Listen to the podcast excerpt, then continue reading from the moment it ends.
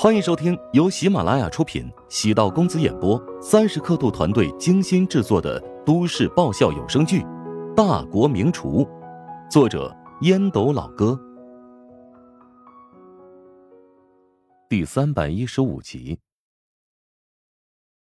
葛荣扫了一眼其余二人，我们如果分开走，那岂不是目标会小一点？如果聚在一起被人抓住了，那就是团灭呀！哎哎，咱们不能内讧，自乱阵脚。之前一直运营的很好，为什么要突然逃离啊？某个人说接到了威胁电话，我觉得那就是无稽之谈，很有可能啊，是他故意误导大家。你竟然怀疑我，我会故意制造乱局？冷善龙额头上青筋直冒，眼中露出凶色。你心虚了吧？葛荣拍了一下桌子，愤怒起身：“把该给我的给我，以后你们怎么做，都跟我无关。如果不给，我跟你没完。”我早就猜测队伍里有叛徒，没想到竟然是你。葛荣发现其余三人将目光锁定自己，慌张道：“你故意转移视线，血口喷人！”言毕，他朝冷善龙扑了过去。冷善龙轻松躲过葛荣的进攻，一脚踢在他的腹部，葛荣被踹得倒退。冯寒按住了他的肩膀。现在咱们是共度时间，千万不能自乱阵脚啊！老冯，你别他妈犯傻了！冷善龙无情无义，你帮他办好了出国的手续，他立马就会跟你翻脸的。冯寒下意识望了一眼冷善龙，冷善龙满脸无辜。难道你也不信我了？哎，我们都是骗子，谈信任不荒谬可笑吗？你也打算分家？做人不能太傻，我们本来就是临时凑在一起的，现在大难临头各自飞。老葛说的没错，咱们还是得把账算清楚。冷善龙没想到团队的两个核心人员现在突然叛乱，心中暗自心惊。他偷偷的取出手机，拨通了一个号码。片刻之后，房间内出现了一个。四十来岁的瘦高男子，是冷善龙的专职司机，平时帮他开那辆二手劳斯莱斯。此人名叫邓勇。冷善龙见他出现，心中安定，指着冯寒和葛荣：“他俩有问题，想叛变，你现在帮我把他们给绑了。”“啊，得加钱，五万。”瘦高男子咧嘴一笑，朝冯寒、葛荣走过去。两个骗子哪里是接受过专业训练的保镖的对手？眨眼的功夫便被撂倒，委顿于地。冷善龙扫了一眼面色大变的裴童，走过去捏住他柔软的手掌：“你别担心，虽然他们有异心，但我不会背信弃义，归他们的还是会给他们。”裴童冷汗直冒，现在跟冷善龙翻脸。下场无疑会跟其他两人一样。裴同是公司的培训师，口才很好，形象气质也极佳。冷善龙早就对他垂涎欲滴，只是裴同一直没给他机会。几人即将分道扬镳，冷善龙有心想要试探一下裴同的底线。等事情结束，你跟我一起去加拿大，如何？我给你买一套房，还有两辆车，你最爱的法拉利。和保时捷。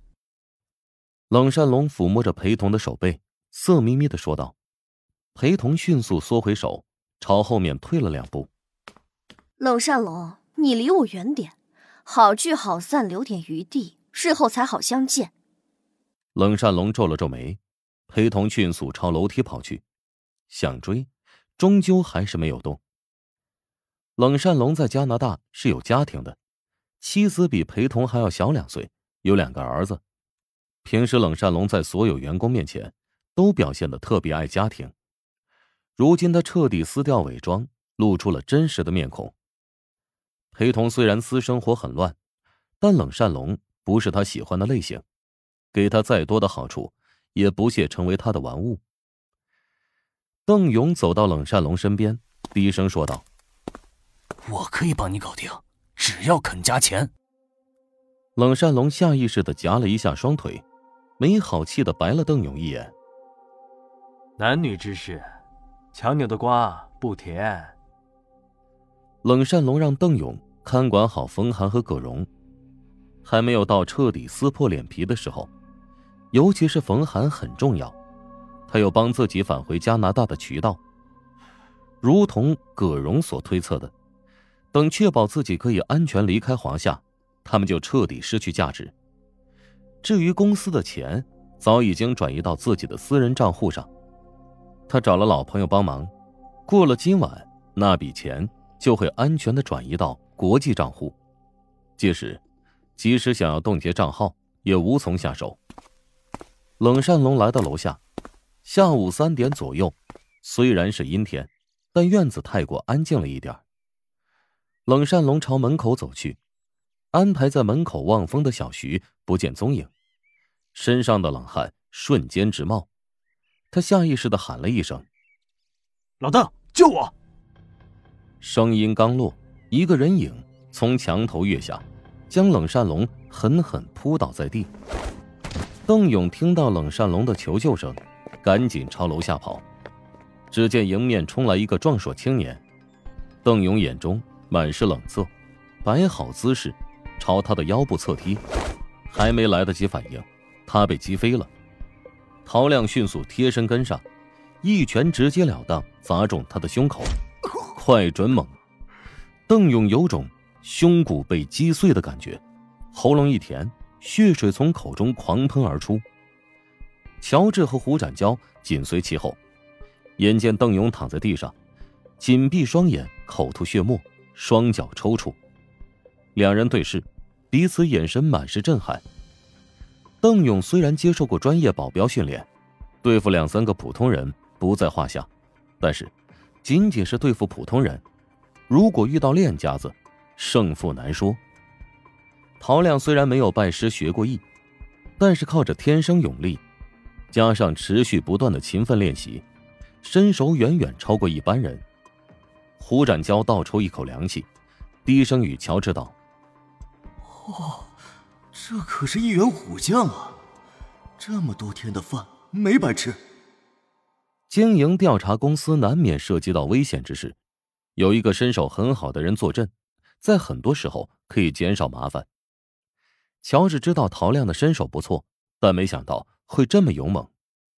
收拾这群骗子团伙比想象中要简单，他们是高智商犯罪者，不是那种亡命之徒。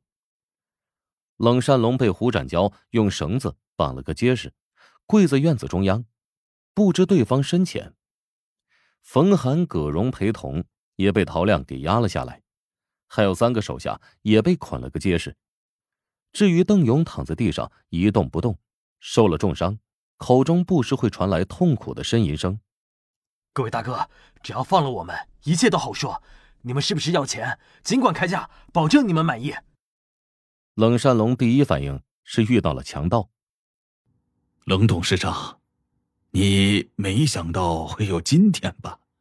等收拾完里面的一切，史嘉诚才走入院子里，怒声质问：“你是？”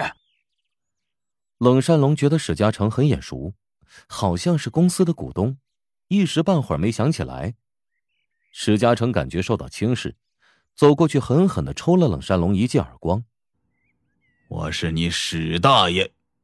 冷山龙终于想起来了，史嘉诚，心中既是侥幸又是担忧。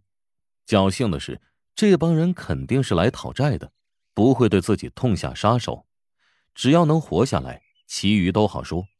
担忧的是，自己刚欠了他们的钱，准备跑路，现在被对方逮住，下场可想而知。被毒打一顿，那是少不了的。史先生，我答应你，以双倍的价格补偿你的损失，请你高抬贵手，放我们一把。你觉得只是补偿我的损失就行了吗？这样吧。我补偿你十倍的损失，前提是你不要将我交给警方，否则的话，这些钱都要还给投资人，我也没办法补偿你那么多了。这家伙好他妈的阴险狡猾呀，擅长捕捉人心中的贪念。放在史嘉诚面前有两条选择：第一，将冷善龙交给警方，追回所有人的钱；第二，放冷善龙一马，自己独赚大头。我们一分钱都不要，所有的利润全都给你，只求你放我们离开。裴童在旁边强调道：“现在都什么时候了？冷善龙这狗娘养的，还他喵的想要自己留一点赃款全部交出，只求能让他们获得自由。”本集播讲完毕，感谢您的收听。如果喜欢本书，请订阅并关注主播。喜马拉雅铁三角将为你带来更多精彩内容。